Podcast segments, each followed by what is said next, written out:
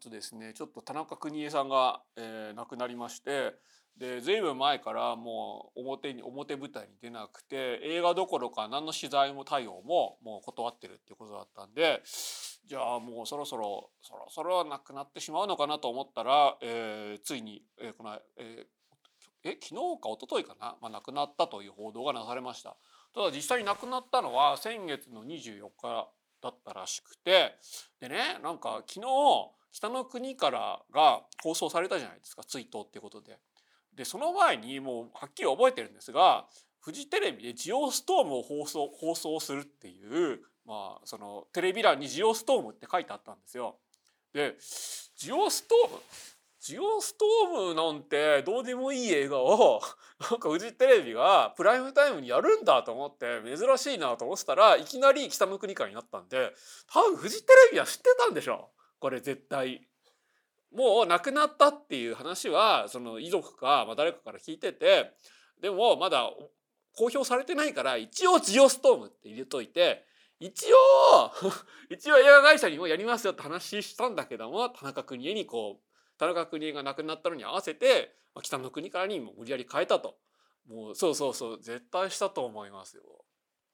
ででね田中邦衛といえば北の国からの五郎ちゃん。五郎さん。五郎ちゃんだと元スマップになるのか。そう五郎さん。だとまあいうまあその認識の方が多いと思うんですよ。その朴突で、えー、田舎でその農作業をやってるみたいな。ただやっぱりそうそうそう。あとアホ大将含めたやっぱチンピラ役じゃないですか。この僕らのような東映不良性感度大好き人間にとってああでもそうですねあの飲む前に飲むのおなじみですよね。俺ね飲む飲む前に飲むで90年代はおなじみでしたこんなこんな感じの服着てもうめっちゃ踊っててあ田中邦衛こんな踊れるんだってこうびっくりするやつですよね。そうなんですよ。そうですそうです。ワンピースでモデルになったのはこのトラック野郎爆走一番星でボルサリーノ2というトラックに乗ってたところからボルサリーノの名前が取られました。ワンピースの作者の小田栄一郎さんはもう明らかになんだろう、まあ、でもあれか次郎長三国志とかが好きだから東映不良性感度っていうよりも時代劇の人なのかなでもまあ明らかにこの一世代二世代ぐらい前のその邦画がこう絶対大好きだと思うんであそこの海軍大将はみんなほぼ亡くなった人の亡くなった東映東宝スターをこう使ってますよね。でいやもう大栄一郎は確実に分かってる人ですよ。その次郎長三国志の話でなんだっけ鈴木ジブリの鈴木プロデューサーと熱く話をしててなんかこんななんか全然年が違うのにこんなに次郎長三国志好きなんだっていうのがやはりほぼ次郎長三国志のようなルフィの造形になんかちょっと反映されてますよね。でそうそうなんですでこのフィギュアはちょっと頭身がおかしいのはもうしょうがないんですよ。本当はこんな背高くないしこんなマッチョではないんですがなんかなんかちょっとおかしい。もうなんか素体はこれしかないんですよ。ちょちょっとこれ確かにねちょっと変えるか。ちょっとこれは自分で素体を作るしかないのかな。だって本当はもうちょっとねその背を低くして肩幅もねこう肩幅も狭めないとちょっと。いや俺は俺が買ったのはこの首だけなんですよ。首でこの首を変えて、えー、田中邦衛にしたり北野武にしたり渡辺謙にしたりしてこう家でね夜中楽しんでるんですだからあれなんですよ。そのいろんなサイトでこの6分の1フィギュアの首だけ売ってるじゃないですか。で最初はねもうもう俺もほらスケベなおっさんですからこのなんか女優きれ好きな女優とかのねこう顔買ってたんですけどもう好きな女の顔は大体23種類なんです。でも好きなおっさんの顔は山ほどあるんですよやっぱし。これこれ漫画家もうよくね俺漫画家の気持ちがよく分かりました。つまり好きな女の顔はみんな同じかまあ多くて23種類でも好きなおっさんの顔は山ほどあるからもういつの間にかおっさんの顔だけ100個ぐらい溜まってしまってえー、恐ろしいですね。そうなんですよ。だからもう、もうやっぱ性癖、性癖だと思いますよ。だから女に対する性癖は2、3種類なんですけど、男に対する性癖はもう山ほどあるっていうので、ちょちょっとなんか自分が恐ろしくなってきましたね。あ僕ね、北の国からはほぼ見てないです。だから北の国からの話はもう通り一遍の話しかできないんですが、しかし田中邦衛が出てたヤクザ映画チンピラ映画はまあ山ほど見てます。でやっぱりね田中邦衛のヤクザ役といえば仁義なき戦いの牧原なんですよ。でそのつまり仁義なき戦いの悪役として金子信夫を演じる山森山森組長とそれにごますってる牧原っていうのがまあいるわけです。でそのまあ牧原はもう全もうすごく小ずるくて育児がない一方でなんかこうかもう決断主義ですよね早いもうさ30年早い決断主義って言ってもいいと思うんですけど何かを決断しなきゃいけないっていう時にはもう極めて冷酷にこう振る舞うわけです。ででこれ年代が前後しますが青大将とかあとその、まあ、若大将に対する青大将とか網走番外地の高倉家に対する射程役っていうのはその、えー、まあ仁義なき戦いで田中邦衛が演じた牧原のちょっとパロディパロディ版みたいな感じがするんですよね。まあ、ただ青大将の方が早いですけどだからまあどっちかといえば逆で青大将で演じた漫画的なキャラの部分をもうちょっとそのシニカルにしたのが仁義なき戦いの、まあ、牧原って言ってもいいと思うんですよね。あ椿三十郎の方はもうまだ若かったんで若侍役として出てましたよね。ででその原型はまあちょっと若干キャラクターは違うんですがこの人切り与太狂犬三兄弟のまあ確か次男役だったかな次男役として出てて、まあ、ここら辺からね、えー、ここら辺からずっとこう共演をしてるわけなんですけどあとは仁義の墓場ではもうベロベロのしゃぶ中の役を演じててなんかもうここら辺の東映のチンピラ役を見るだけで田中邦衛はもうすごい芸の幅が広い役者なんだなって思って見せたわけですよ。で一方でこの「トラック野郎爆走一番星」では、まあ、基本はコメディ映画なんですけどここでもその、えー、結構冷酷なライバルキャラみたいなのを演じてる一方で「ルパン三世年力珍作戦」では、えー、次元大介役を演じてます。まさかの実写版ルパンの次元大介役ですね。おこれみんなツイートしてましたよね。あ刑事物語とか出てました出てました。これがねただですねややっぱねやっぱ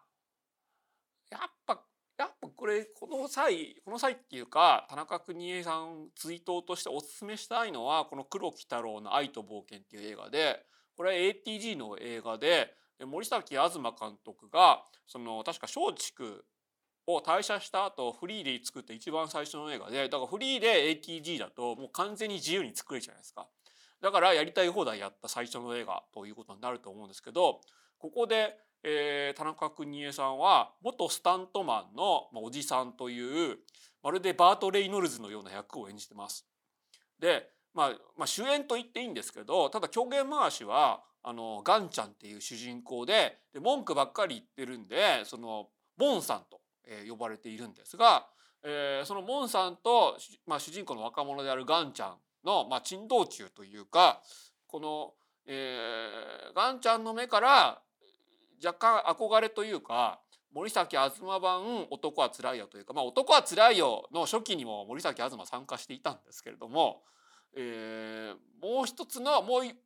もうワンバージョンの寅さんという感じですよね。でただ森崎東版の、まあ、裏寅さんというと、えー、聞こえはいいんですけどもうやってることは、えー、かなり かなりかか飛ばしていて、まあ、それは実際映画を見てもらうのがいいと思うんですけど例えばですねその結構こうアパートに住んでるわけなんですけどアパートに住んでる友達のその親子が困ってると老和の親子が困ってるということでなんで困ってるのかっていうと2階に住んでる女教師が猫を20匹飼っててでその猫のシラミがその床屋の1階の床屋に落ちてきてもう本当に困ってると。でそのおばさんがなんでそんなことになっちゃったかっていうとどうも誰かにレイプされたというトラウマがあるらしいと。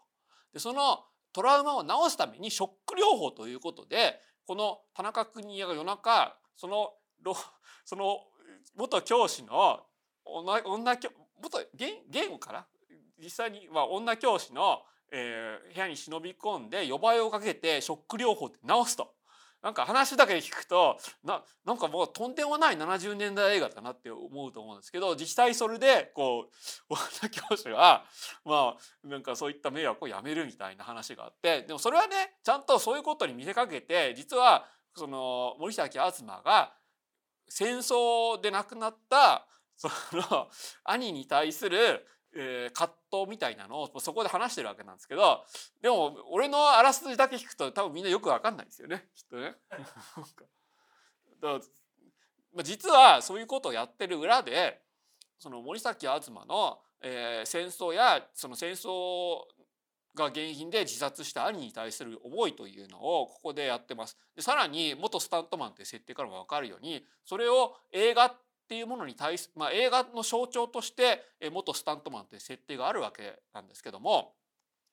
えー、その象徴として、えー、田中邦衛が出てくるわけなんですだからやっぱこれ見るとすごいいい映画なわけなんですよね。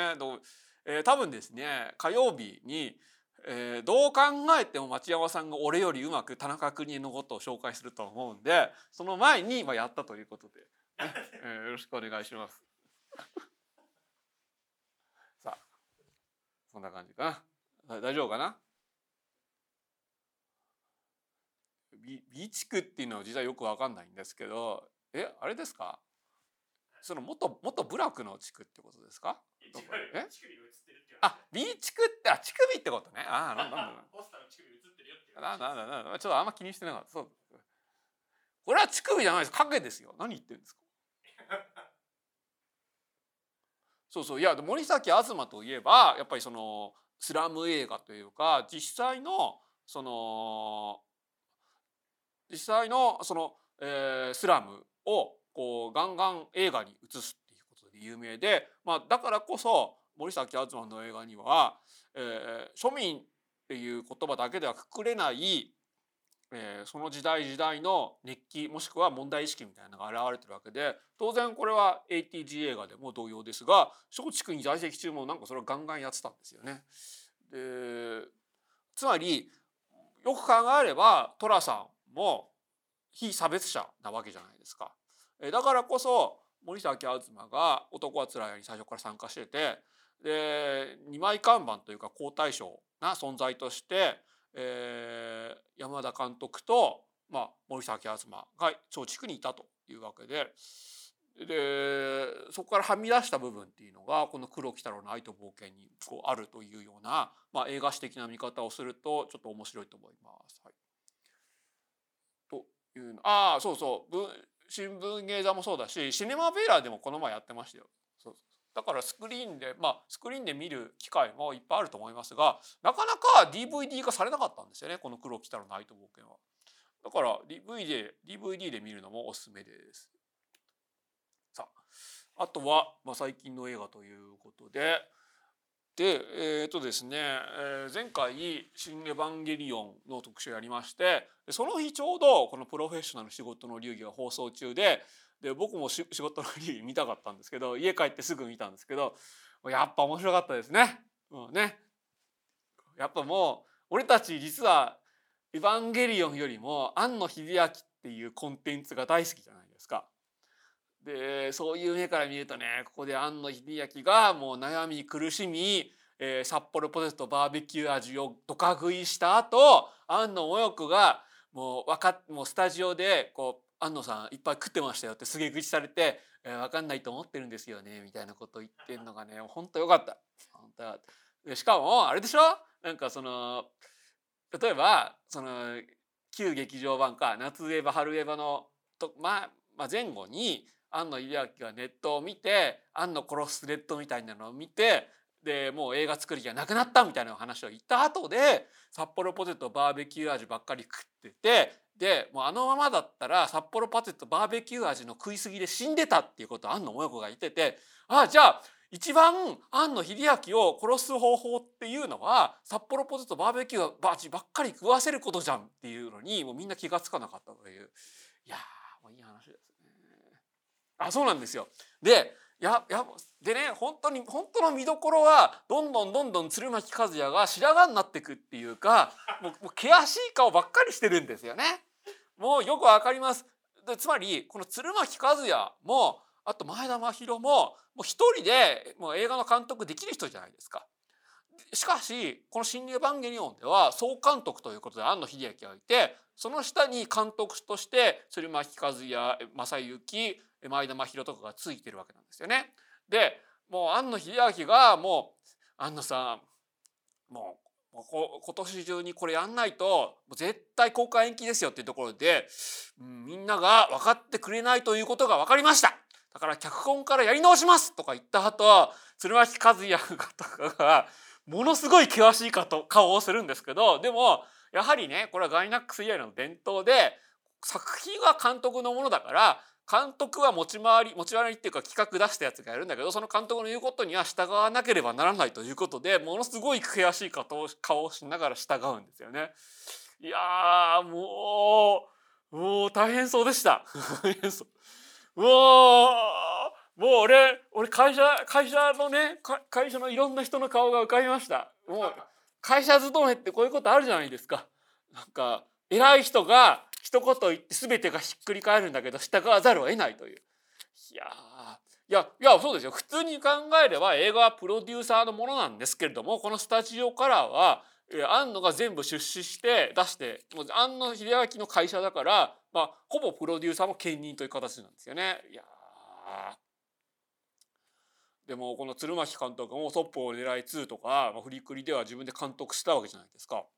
だからそういうのを考えるとやはりそのこれは自分が監督もしてるんだからその誰かがかまあ、総監督ですね、まあ、誰かが監督になったところに着いた時には、まあ、それに従わざるを得ないという、えー、ことをもうみんな分かってるからでしょ。あと前田真宏が本当にイケメンでな何ですか前田真宏は。昔からイケメンイケメンって言われてましたがで今回のプロその、ね、ドキュメンタリーでは髪型はこんな感じじゃなかったなくてもうちょっと短くしてで眼鏡もかけてましたけどもうあんな感じでもう絵も絵もうまいさらにそのプレプリビズかフリビズの段階でこうちゃんとカメラも構えて撮影もしてアングルも決めると。な何ですかあのイケメンぶりは。なんかそうそうモーションキャプチャーの撮影が撮影画面でもうみんな他がねこう眼鏡ひげ短パンおじさん山下育人とかもうもう完全に短パン刈り上げおじさんでなんかやけにテンションが高い山下育人とかがいてああいるいるとか思いましたけど前田真宏はどこにもいないですよ。いやマラソン出てそうで怖い。あ嫌いよ俺。あいやいやいや。そう前田前田真宏だけ一人でキラキラ。そういう人もいるんですね。いや知らなかった。ごめんなさい正幸さんはちゃんと認識してなかったです。ぜひちょっとねでも本当これ絶対 DVD が発売されると思うんですけどそんなことないんですかね？どう思います？で、えー、これ絶対プロフェッショナル仕事の流儀ディレクターズカット版として DVD が出てオタクはみんな買うと思うんですけどであれかでもやっぱり何がすごいのかっていうと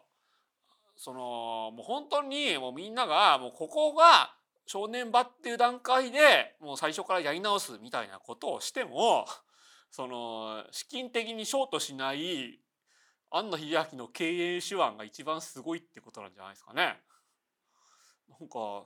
普通それで会社が傾くとかあとはそのプロデューサーとの信頼関係が終わってもう何も作らせてもらえないみたいなのがもう普通にあるじゃないですか。でよく考えると庵野秀明がカレカノとかで最初庵野秀明ってクレジットされてたんですけどどんどんクレジットが外されていったのはそういうのがあったからだと思うんですよね。でもその後自分で会社作ってでパチンコだったりあとはなんかマンション経営とかしてるんでしょ？土地を自分で買って。でそれでえー、このエヴァンゲリ新エヴァンゲリオンは制作費なんか20億円かかったと。シン・ゴジラのまあ単純に倍ぐらいなんですけど、そんなに、えー、お金かかって、で、もうここでやり直ししたら間に合わないですよっていう段階でも脚本からやり直すって言って、さらに、まあ、その後分かったわけですけど、新ウルトラマンと新仮面ライダーの比較もしてたんでしょ？なんか秘密の仕事場があるとか言って、そこは取らせてもらえなかったんですけど、秘密の仕事場でもう東映、東宝松竹、円谷プロと打ち合わせしつつ、作筆四郎さんに歌は、音楽か、音楽発注したりとかしてたわけでしょ？なんか、え？庵野秀明すごくない？とか、こう思うんですよね。なんか、だってガイナックス、元ガイナックスか。元ガイナックスで、えー、一番まずいのはそのつまりクリエイターが、えー、経営者として必ずしも優秀じゃないどころかクリエイターはほとんどのクリエイターは経営者として優秀じゃないというところが問題でだからつぶれやプロみたいに経営クリエイターが主導権を握るとどんどんどんどんスタジオのっていうかまあ制作プロの経営が傾いていくというのが原因なわけなんですがしかし庵野秀明は今の段階ではそこら辺をもう十分にクリアしてるわけなんですよね。え？一番すごいのはそこじゃないとか思うんですけどねなんかちょっとそこら辺が恐ろしいなと思いました。で、えー、またあれかえー、と、まあ、そんで「新仮面ライダー」制作発表ということででね僕らはもう僕らっていうか僕か僕はもう「仮面ライダーブラック」のリメイクを白石和也監督がやるっていうだけでもう十分満足なんですよ。もうもももっと前にこういうのやってほしかった。つまり、えー、東映生え抜きの監督というよりは外部からもう外部で名を挙げた一流の仕事をしてる非特撮畑の監督っていうのを招いてきてこの特撮映画っていうのを十分な予算と自由な権限で作ってもらうと。で白石和也監督はもともと東映と付き合いもあってその東映不良性感動をもう十二分にオマージュした「古老の狼」もやりつつで、えー、今の映画としてのその「人よ」とかも撮ってるわけじゃないですか。でこんな白石和也監督が「仮面ライダーブラックを」のリメイクを撮ると。で多分白石監督は、えー、年齢的に言うと仮面ライダーブラック世代なんでしょ？いやこれはこれは楽しみと。そんなもう仮面ライダー40周年の時ともう全然違うぜと思いながらね。まあ仮面ライダー40周年の「レッツゴー仮面ライダー」も良かったんですけど全然40周年とは気合の入れ方違うぜと思ってたらもうその後「新仮面ライダー」制作発表。もうもうみんな白石和也の仮面ライダーブラックさん忘れちゃうんじゃないですかこれ。白石監督代表作ってもういっぱいありますよ。まあその「コロゴの狼」もそうですし、えー、佐藤健も出てたあと、えー、人よもそうですしあと日本で一番悪いやつらもなんかほとんど、えー、東映オマージュでしたよね。つまりその、えー、県警対組織暴力みたいに警察と、まあ、悪いやつら、まあ、その暴力団みたいなのが、まあ、今暴力団いないですけどその半グレー集団みたいなのがもうズブズブの関係になって、えー、カレー屋さんで打ち上げパーティーをするっていうのが、まあ、今のズブズブの関係としてその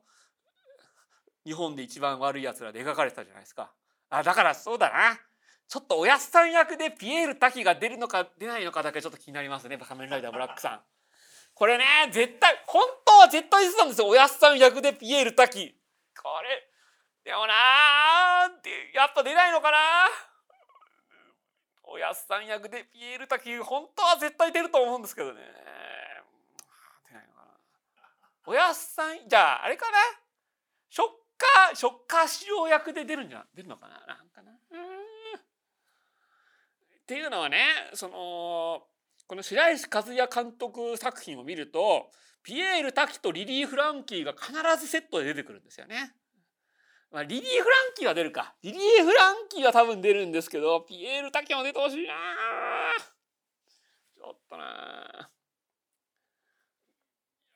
あもう楽しみです。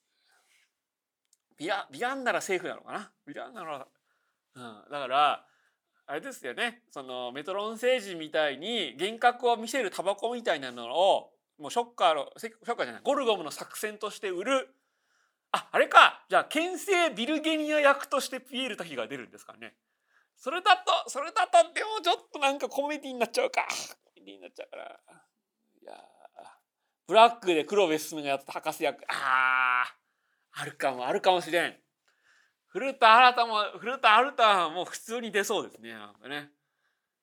そそこら辺のその実力派中堅芸人は別に白石和也が監督にならなくてももう普通に出るんですよ。やっぱ東映のライダーと戦隊もブランドになってしまったんで。宮内宏は仮面ライダーファーストでもうおやっさん役をやってるんでなんかそういうその先輩ライダーをおやっさん役にするっていうのはなんかもうあんまやらないようななんかもう普通なんであんまやらないような気がするんです。よ。あシャドームーン役でピエール滝。ああやってほしい。やってほしい。それはぴったりですね。そのそのなんだろう。お腹がお腹が出てるだけが心配ですが。なんかでもでも白石和也監督のメタ的な人物配置としてはそのシャドームーン役でピエール滝はぴったりですよ。そうだな。ちょっとピエール滝がライザップに通ってムッキムキになった後シャドームーン役からそれはぴったりですね。確かにね。そうだな。あじゃあ哲夫がシャドームーン役でもいいんですよ。別に。鉄をシャドームーン役にします？つまりつまりそのメタ的な意味を込めたいわけですよね。その次スパイダーマンをやるとしたらあのねアメイジング・スパイダーマンとかやってたあのあの人いたじゃないなんだっけ？なんだっけ？なんだっけ？あのメル・ギューソンの映画とかでした。あの人いたじゃないですか。なんだっけ？えっ、とまあまあまああれですよ。先輩スパイダーマン役者をそのカーネイジとかベノム役として起用するみたいなやつ。そうそうガガーフィールドガーフィールドです。そういう感じのメタ的な人物配置としてそうアンドリュー・ガーフィールドとかをそのベノム役として出すみたいなやつなんですけどそんな感じで鉄夫を、えー、シャドームーン役にすると。でこのシャドームーンは、えー、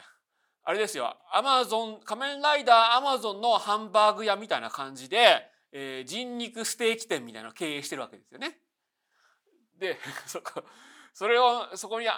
そこに間違えて入ってしまったこうリメイク版の、えー、東光太郎が東光太郎じゃねえや。東光太郎は仮面ライダー太郎。まあ光太郎がそのうこのこの肉はおかしい。これはゴルゴムの仕業かみたいなことを言うわけですよ。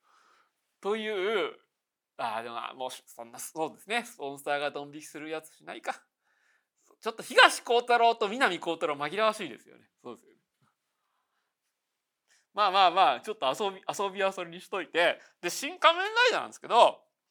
その新仮面ライダーどういう話になるかっていうとその庵野秀明がこのコメントでこうコメント発表してましたよね。え石森章太郎と東映生田スタジオにこうリスペクトを捧げるみたいなことを言ったじゃないですか。で今までの「シン・ゴジラ」とか、まあ、あとはまだ公開されてないんですけど「シン・ウルトラマン」とかを見ると、まあ、やっぱり共通するのは原点へのリスペクトなわけです。で「シン・ゴジラ」はそのゴジラを作った精神に対するリスペクトですよね。その単なる怪獣プロレスではなく初代ゴジラというのは例えば原水爆への恐怖とか、えー、戦争の、まあ、最悪戦争とかあとは、まあえー、地震や台風みたいな日本を襲う最悪としての戦争としの象徴として、えー、ゴジラというものが描かれてました。でつまり、えー、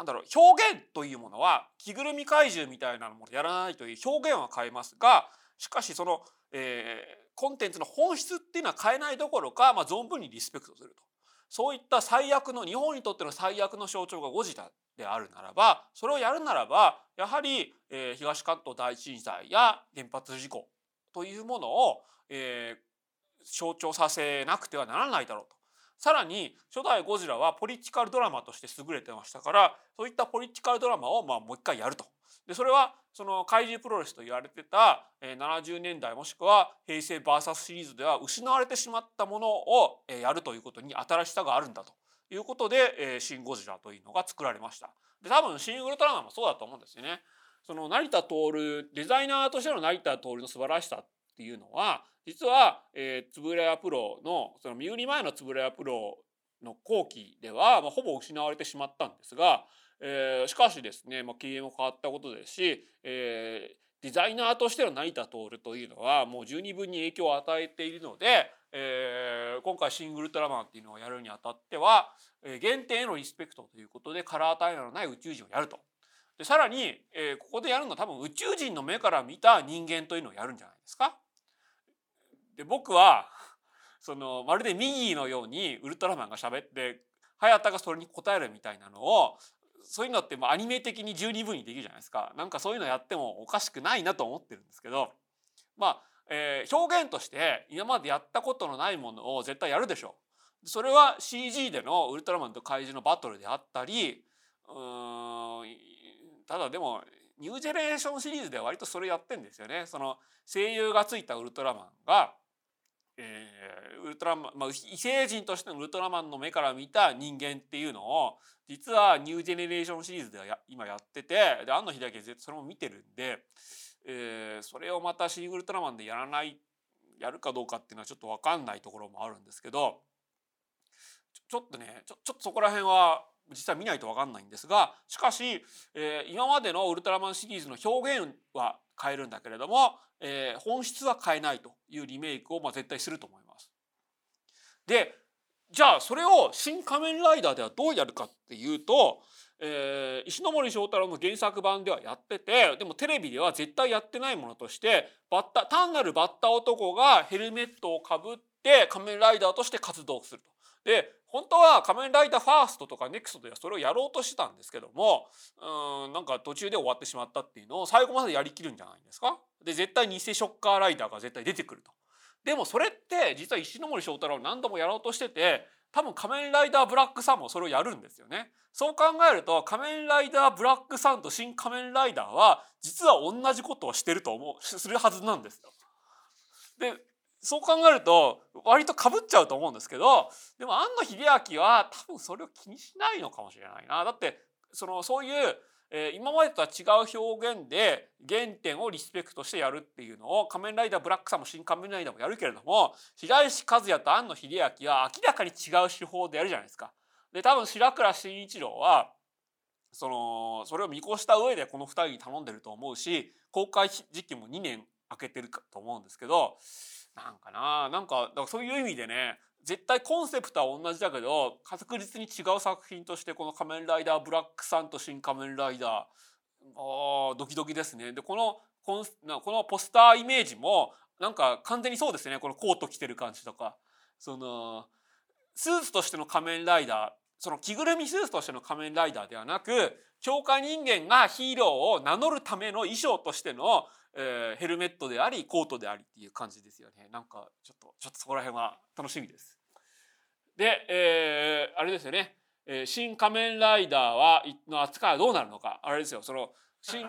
その誠の方ですよその90年代に作られた誠の方の新仮面ライダーは、えー、この後仮面ライダージャックと呼ばれます。あ仮面ライダーかっこ新はスカイライダーですけど誠の方の新仮面ライダー仮面ライダージャックと呼ばれるんじゃないですか。そう序章の方序章の方。という感じでぜひぜひ。そう本当はね本当はやり庵野秀明がやりたいのは新マイティジャックだと思うんですよ。この後新ナウシカをやり新ヤマトをやり新帰ってきたウルトラマンをやった後もう念願の新マイティジャックをやってもうその頃になるとみんな新シリーズに飽きてるので誰も映画館に行かなくてスタジオからが潰れると。で潰れた後、えー、離婚も重なって、えー、新帰ってきたエヴァンゲリオンやらざるを得なくなった後、えー、一番最後の遺作として新青い炎を作るというので、えー、もううまくうまくね新シリーズが終わるということなんじゃないですか。これをやる頃庵野秀明は今の宮崎駿と同じ年になります。で、えー、あれだな。でこのですね「えー、新青い炎」では、えー、当時ほら、えー、ちょうど白石和也監督が「止められるか俺たちを俺たちを」ってやったじゃないですか。あの止められるか俺たちをみたいな感じでその若松浩二を別の役者がやるみたいな感じでねその岡田敏夫や山川監督を、えー、別の役者がやると いう前田真宏を新たがやるみたいな感じでやるわけです。でででうまいことうまいことまとまって終わりと。でこの当然この「新アホイオの方にはね「えー、新ゴジラ」とか、えー「新ウルトラマン」とか出てくるわけです。いや楽しみ楽しみだな。でこの「新青い炎」の中の劇中内映像として「新ゴジラ」対「新ウルトラマン」とかね「新ウルトラマン」対「新仮面ライダー」がこう実現して、えー、みんなホクホクした顔で、えー、本当に成仏するという形で終わるというころまで、えー、俺には見えました。いや楽しみだな。さあそんな感じで、えー、まあね酒飲み話もこれぐらいにして、えー、ちょっと今月見た映画の話をしますか。であとはですね、えー、今年一番のおすすめ映画「ジャンクヘッド」なんですけどこれ今都内でなんか23巻ぐらいしか公開されてないんですがやはり話題が話題を呼び全国のシネコンでも公開されることになったらしいです。あ朝の NHK ドラマあんのこれは100年後ぐらいにありそうですね確かにね。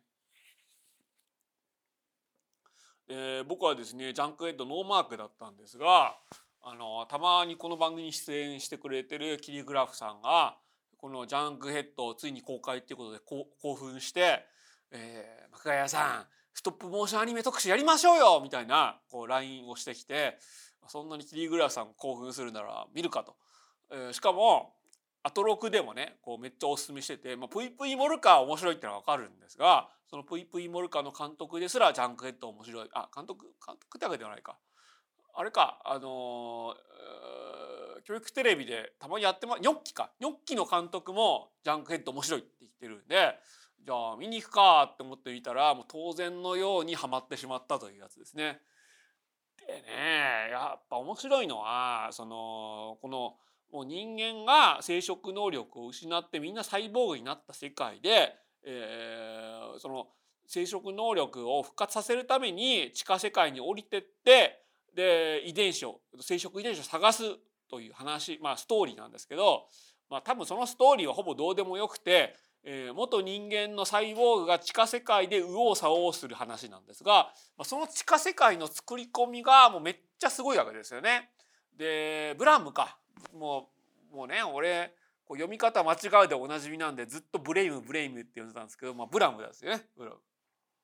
でよくサイバーパンクであるわけですよね。もうどこまでもどこまでももう廃棄されたっていうか、えー、どこまでもどこまでもみすぼらしい都市っていうのがつながっててでそこで、えー、右往左往する話と。というのが、まあ、サイバーパンク SF にはよくあるんですけど、まあ、一応これがインスパイア元としてあるわと、えー、監督も言ってるんですが、まあ、このねこのジャンクヘッドが素晴らしいのはこのブラムみたいにその綺麗なっていうとおかしいなあのセンス抜群ななんだろうそのこのブラウンみたいになんか洗練されたサイバーパンク世界じゃないわけですよ。どっちかっていうとその手作りストップモーションアニメの技が生きる本当に汚いごちゃごちゃした世界なんですよね。でそれを一から作り上げなきゃいけないんで本当にこの監督はすごいなって思うんですけど、まあ、つまり、まあ、監督原案脚本だけではなく、えー、このストップモーションアニメの背景となる世界の美術もキャラクターデザインもみんなこの監督がやってるわけですよねこの堀監督が。でまあそのセンスがやっぱすごいと。でなんだろうで例えばですねストップモーションアニメ、えー、今世界的に流行していますが僕はずっとライカのアニメ見てちょっと不満だったんですよね。そのやっぱライカのアニメって最初プリビズみたいなものを CG で全部作って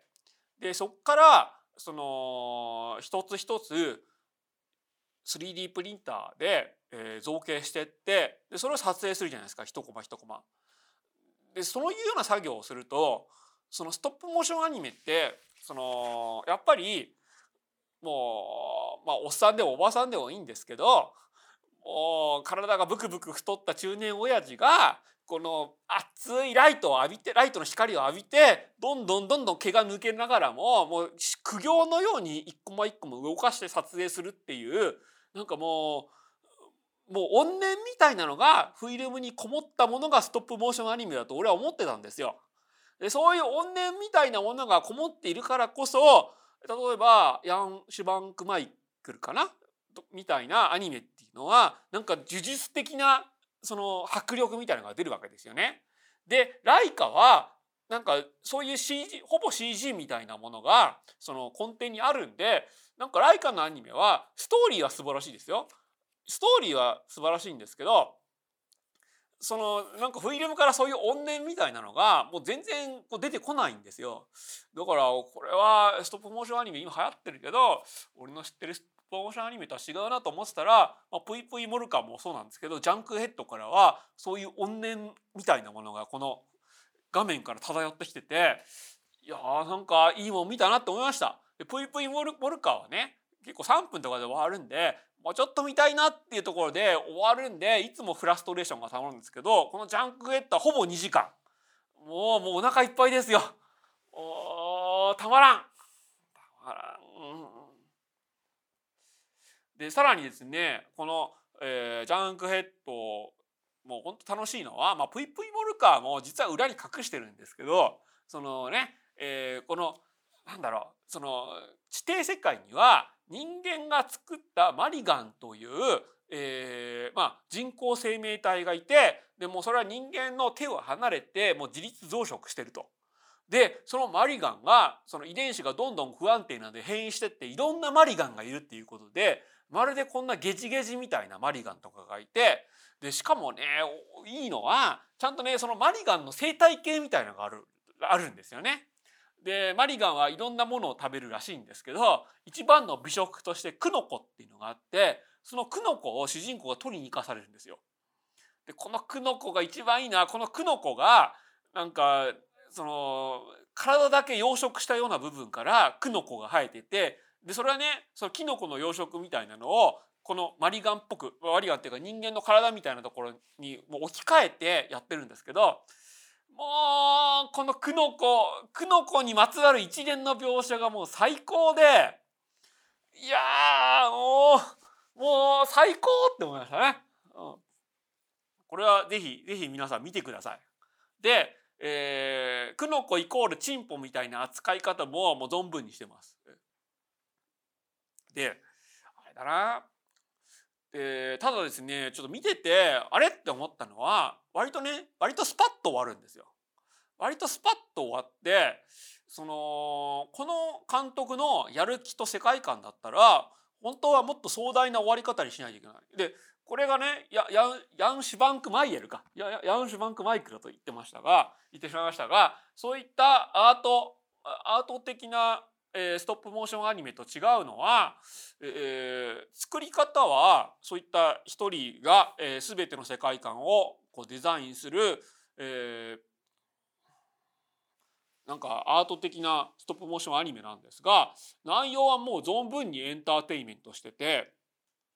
でまあやっぱ見ていて楽しい最後はもうアクションシーンまであると。ただ途中でちょっとセリフの説明っていうのが多いんですがでもまあそれもそれもねエセ関西弁で割と楽しくしてるんですがえー、とこれかで、え、そういったエンターテインメント的な作風から考えるとラストはもう壮大な終わり方にしなきゃいけないんですがもうスパッと終わってしまってあれって思ったらなんかどうもこのジャンクヘッダー3部構想でで監督としては2作目と3作目の続編を作りたがってると。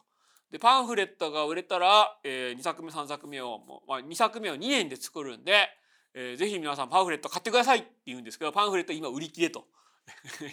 いうなんか割とかわいそうな感じになってるんですが、ね、ちょっとこれはねもうぜひ見たいですね。パンフレット増刷されたら行きます。もう一回映画館行って買います。でいやなんかですねその2年っていうのがそのもちろん時間かかると思うんですけど不可視じゃないと思うのはなんか最初ですね30分最初の30分は1人で3年かけて作ったと。でもその後クラウドファンディングで失敗したとか、えー、英語がわからないんで海外からのオファーを断ってしまったとかいろいろあったらしいんですけどちゃんと日本人で日本語がわかる人が出資してくれてでその後のまあ約70分間はお金があったおかげでスタッフをきちんと雇ってまあ3年間で作れましたと言ってるんで、え、お金があれば2作目2年間で作れますっていうのは全く不可視じゃないと思います。でほらあれじゃないですか。そのインタツイッターで有名なあのサイバーパンクトーマス作った人とかいるじゃないですか。あれ名前なんだっけ？あの人もこのジャンクヘッドにその制作スタッフとして参加してたのは初めて知りましたね。あれ？待って。いますよね。なんだっけ？なんだっけ？ちゃ ちゃんとレジュメに書いとけばよかった。あの、待ってよ。サイバーパンクトーマス作った人いるじゃないですか。なんだっけ？まあいいか。まあ、自分で、自分で調べてくれればいいか。えーと。何さんだっけ？まあいいか。中島さん。中島さん。中島さん。そう魔改造の。中島さんのその作品はツイッターで見ててもうセンスいいなセンスいいなって思ってたんですけどあこのジャンクヘッドでにスタッフとして参加したのは全く知らなかったしもうバッチリのスタッフ組じゃないですか。そうあれじゃないですか。あのシルバニアファミリーのあの歯医者歯医者の椅子使って血まみれ歯医者の椅子作った人ですよ。なんかもういつもセンスいいなセンスいいなと思って見てたんですけどそうえ違う？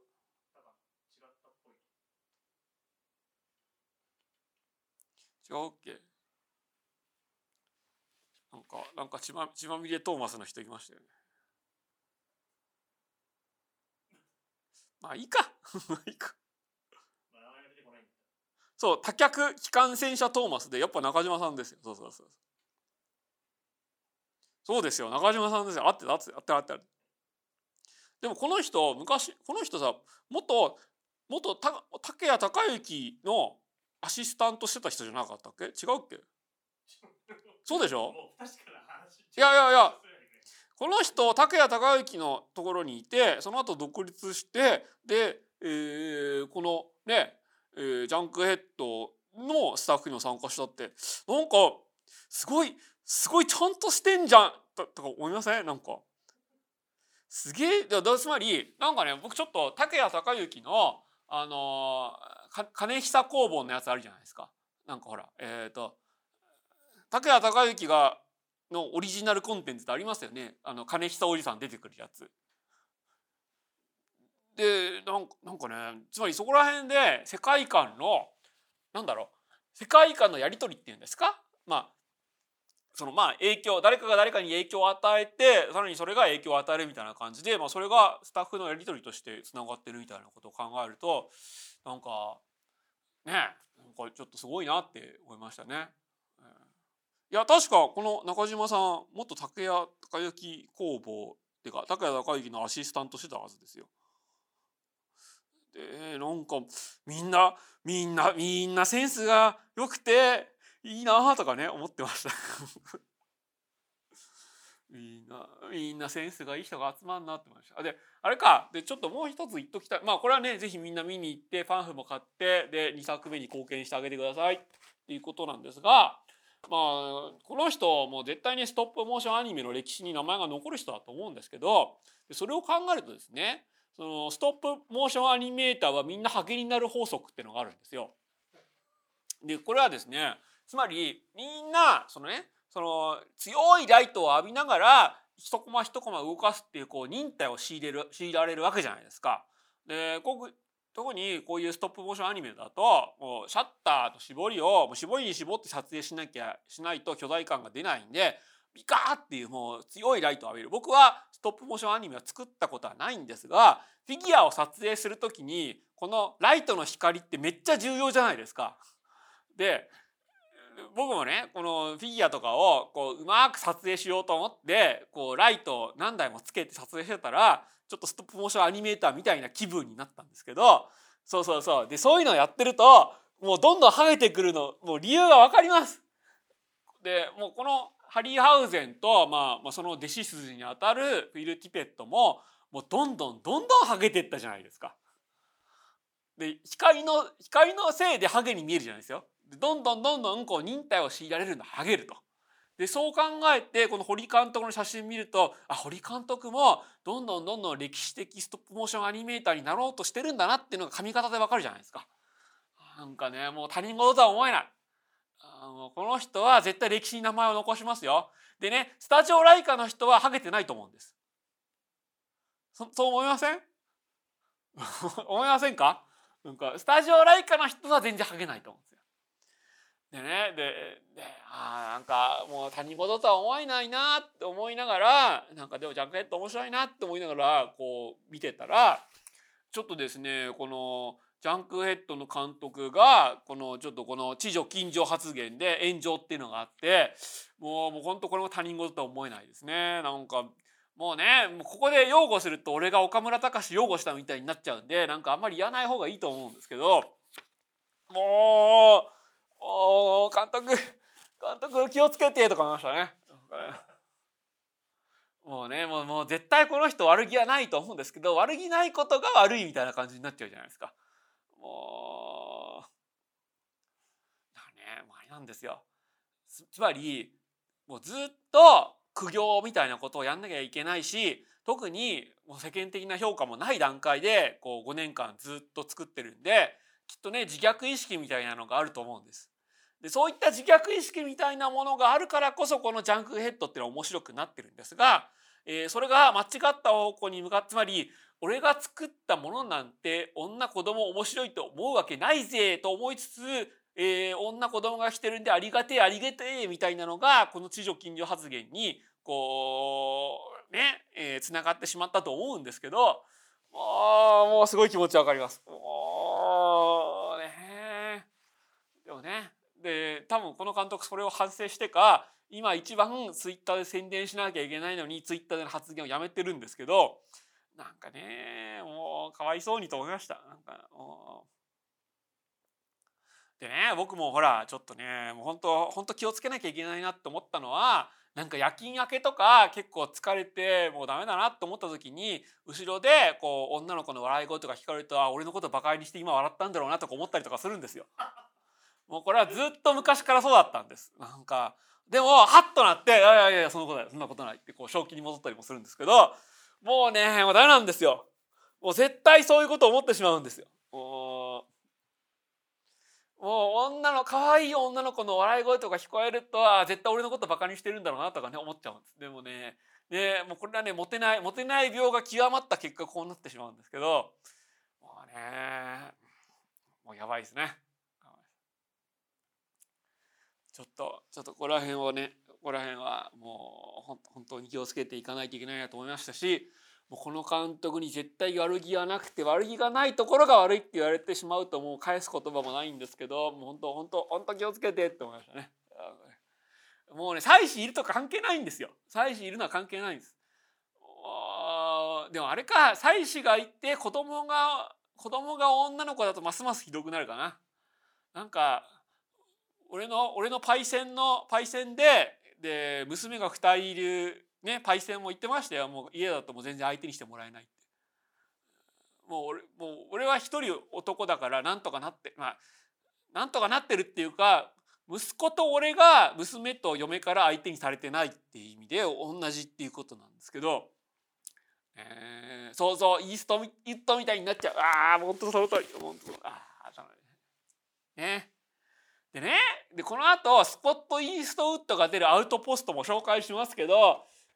スコット・イーストウッドとかはねもうアップデートできてると思うんですけどイーストウッドはもうもうダメですよね。もうダメなところが俺たちにはたまらないっていう映画になってるじゃないですか。ねもうダメです。ダメです。さあさあもうこんなねもうここら辺。だそうか。そう考えるとポール・アンダースンはアップデートされてますよ。そうそうそうそう。ちょっとこの話してから有料に行きますか。はい。でモンスターハンターを見に行ってモンスターハンターはなんかアメリカではあんま成功してなかったらしいんですけど多分中国と日本では大成功になるんじゃないですか。で僕モンスターハンターのゲームはなんかもう時間が解けてしまうんで途中でやめたんですけどちょっとこの映画モンスターハンターには期待していました。でどう考えてもこれは怪獣映画だろうと思うしまあバイオハザードもまあ最初は楽しんで見てました。でそうそうポール・ダメナホー・アンダーソンっていうこう不名誉な名前がついてますけどポール・アンダーこのねポール W.S. アンダーソンをダメな方のポール・アンダーソンっていうやつはやっぱねこう映画を見る目がないと思うんです。ポール・アンダーソンいい映画いっぱい作ってますよ。もうどう考えても俺たちの仲間だし幸せな生活を送ってます。で何がいいかっていうともう俺の嫁を見てくれっていうのがもうもうもうどの映画にも溢れてるじゃないですか。でこの映画がいいのはですねまずそのトニー・ジャーが出てくるんですけどトニー・ジャーがヒロインなんです。でね例えばえー、っとねジョン・カーターって映画があったじゃないですか。ジョン・カーターは火星のジョン・カーターっていう小説を元にしてましてで火星のジョン・カーターがもうその異世界 SF 異世界転生 SF ファンタジーコンテンツとしてはもうこすりにこすられ倒したんで今ジョン・カーターをその真面目に映画化すると古くなっちゃうで1作目で失敗したんですけどでも映画ジョン・カーターいい映画でした。で、えー、でもさらに映画ジョン・カーターもヒロインを戦うヒロインとしてアップデートされてるんでもうアップデートしてたんですけどよく考えるとあれではアップデートが足りなかったんだなと思いました。でこのモンスターハンターを火星のジョン・カーターアップデート版としてみるとすごくよくできてます。まず主人公を女性にしてますね。主人公が45歳、子供が2人いるミラ・ジョボビッチが異世界転生してしまう。アメリカのガッツンガッツン強い女隊が異世界転生して、えー、ヒロインのトニー・ジャーと出会います。でヒロインのトニー・ジャーは喋れません。これはジョン・カーターもほとんど一緒でした。ですが、だから最初はですね、なんかもう、えー、トニー・ジャーとミラ・ジョポビッチのこの洞窟内での割とマジ喧嘩が行われますがあ向こうにも家族がいるので私も家族がいる大事なものがあるのでみたいな感じでこの、え血で血を争う割とマジ喧嘩の後この2人はラブラブになります。ラブラブになるんですがキスまでいかないし誰もいない洞窟セックスまでしないところがいいバランスなんですけどつまりお互いをお互いのパートナーとして認め合うっていうところまでしっかり描いた後、えー、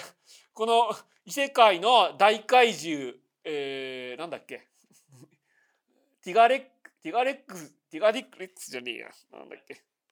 えー、これねこのポスターはあれですよね。ディアボロスかポスターディアボロスなんですけどモンハンの最強の敵としてリオレウスがどこでも出てくるじゃないですか。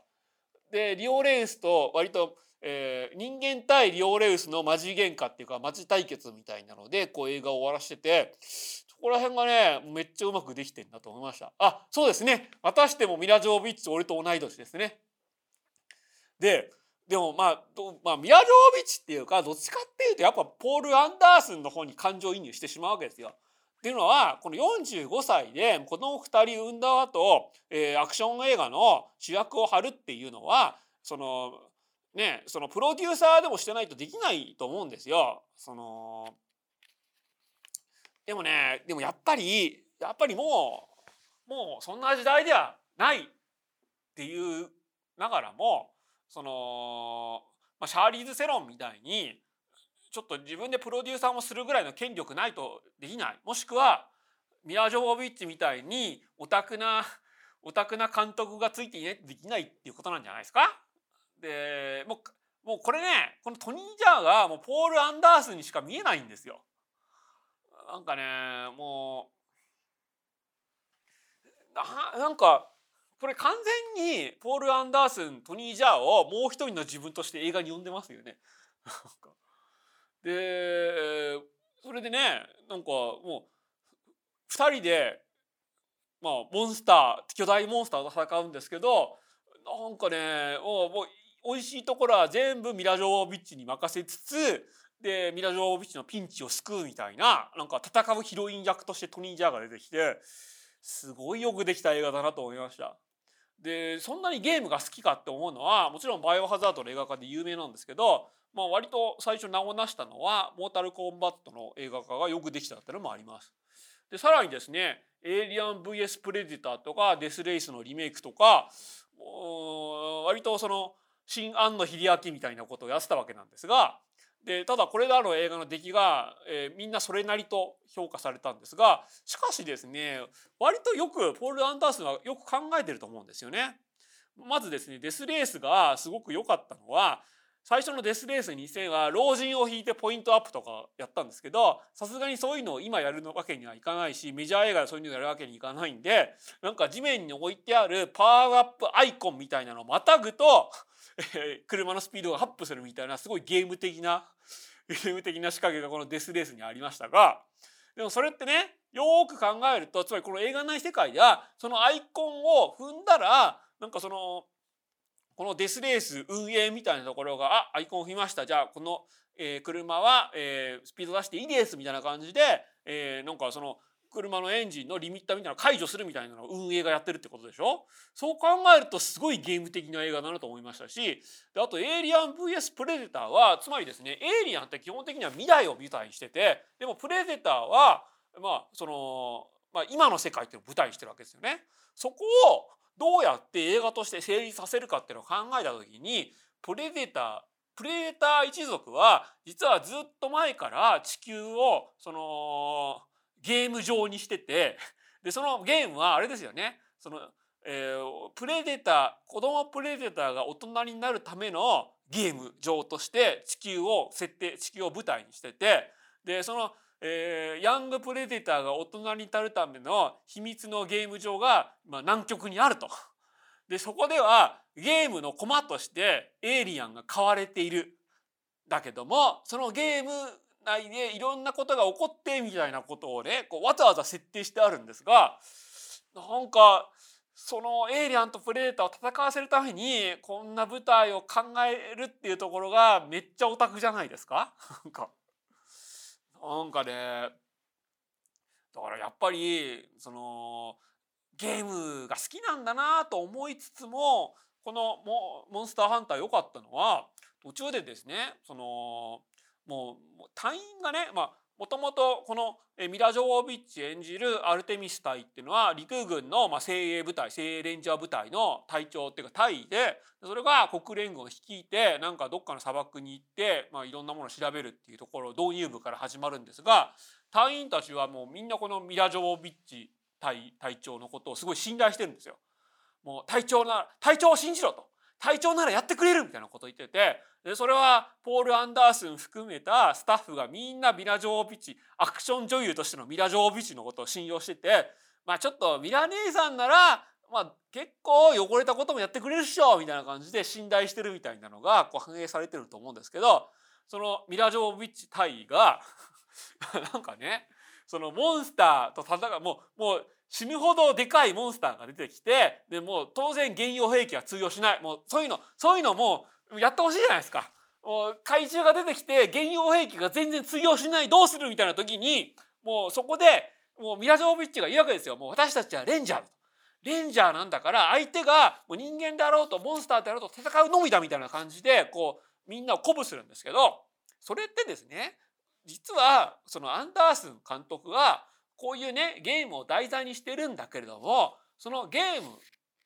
がもう自分もゲームが大好きでゲームを映画化を撮りたいんだけれどもこと映画化するにあたってはこの映画としての面白さっていうのが大切だと。もう本当にモンスターハンターのモンスターが出てくるんだけども大事なのは俺たちが映画屋としてそのモンスターが出てくる映画っていうのをどう映画としてうまく成立させるかっていうのが重要でだからこそ相手がゲームであれゲームであれ何であれもう映画としてこれをまっとうに映像化するのみなんだみたいなセリフがまあ隠れてるんだと思います。だからねなんかねちょっとここら辺ポール・アンダースンの一つのまあその映画屋としての思いっていうのをまあミラー・ジョービッチ姉さん何でもやってくれるみたいなのにこう代弁させてると思うんですけど一方でミラー・ジョービッチがインタビューでそのモンスターハンターっていうネタをこう旦那が持ってきた時に「えあんたこの6作ぐらい私をゾンビと戦わせた後、えー、その何をしたいと思ったらえ今度はモンスターと戦わせたいの？正気ですか？みたいなことを言ったっていうインタビューがあってちょっと面白かったですね。でもこれ俺もうすぐいやこれねこれミラ・ジョービッチがミラ・ジョービッチも実は監督用一作だけやってませんでした？なんか。ななんかやってましたよね。そのなんかサスペンス映画でミラ・ジョービッチ監督やってましたよねあんまり評価されなかったやつ。えー、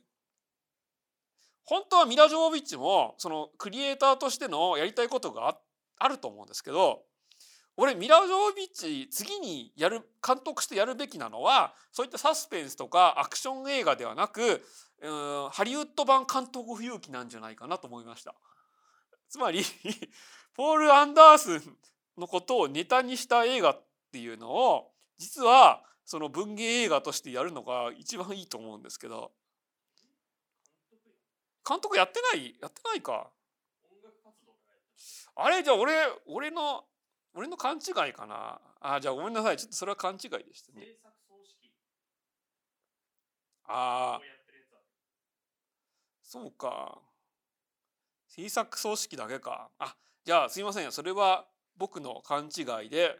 あごめんなさい。ちょっと勘違いでした。ハムケン・ヤンセンが監督やっててそれにミラ・ジョービッチが出てたっていうだけでちょっと俺逆逆に考えてました。じゃあ別に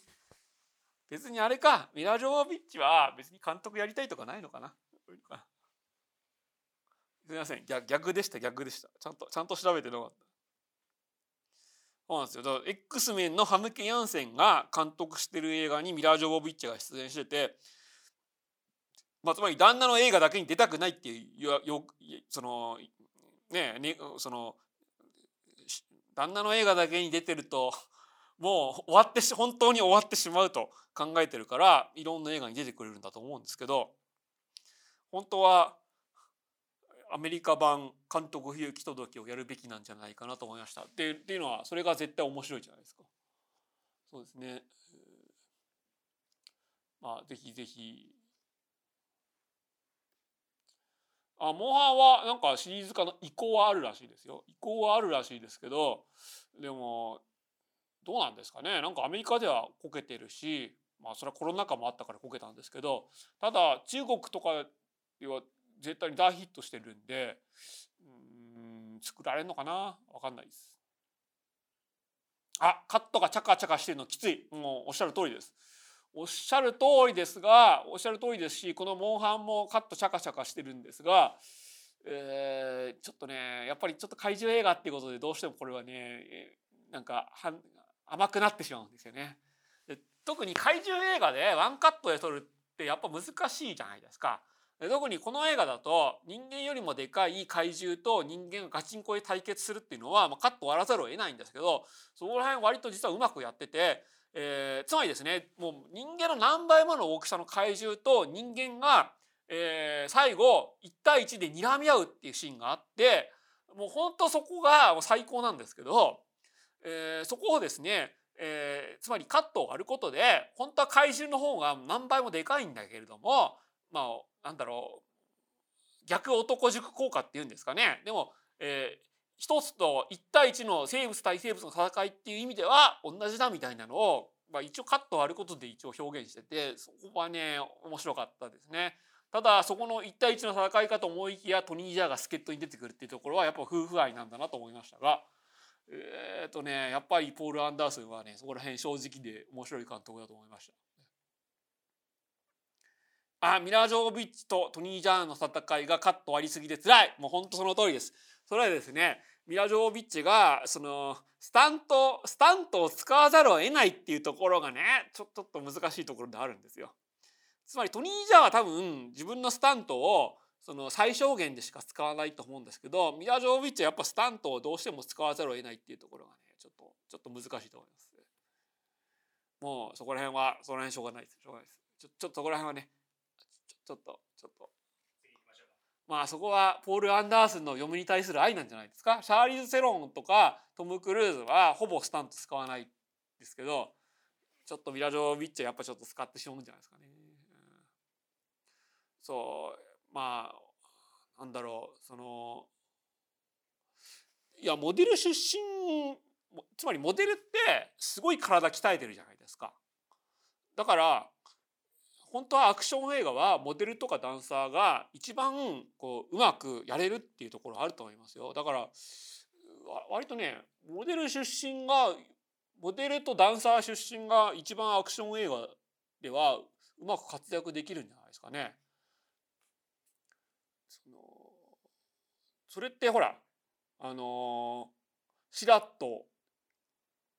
シラットの映画あったじゃないですか。えっ、ー、とあれ？あの極道ってサブタイトルついてるのなんだっけ？シラット。シラットの極道ってタイトルついてるなんだっけ？あれ？なんだっけ？なんだっ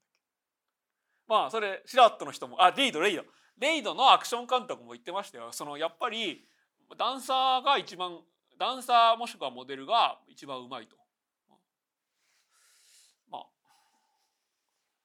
いいかな。じゃあ、以上で、えー、ここからですね、えー、ミナリえー、ノマドランドアウトポスト、えー、ラーヤと竜の王国そして、えー、まあそういろんな映画あとドキュンサーガーについてお話ししますんでぜひ皆さん、えー、まだ月始めですし入会しても損しないでで次回は、えー、4月20 19日か4月19日に「えー、進撃の巨人」会をやります。もうすぐ「進撃の巨人」もうちょうど今週だ。今週「進撃の巨人」の最終回が掲載されて大盛り上がりしたところでもうぜひやりたいんで皆さんお楽しみにしてください。時間が早いっていうあそうです。ちょっとですねいろいろありまして、えー、この番組7時スタートなんですが「進撃の巨人」から6時からスタートで1時間早くなります。僕が夜勤があるからなんですが。ぜひお楽しみに。はい、はい、ではということで、えー、まあ次回なぜさんお呼びします。魂の牙とプリキュア明日見ます。じゃあ楽しみに。ひとまずさよなら。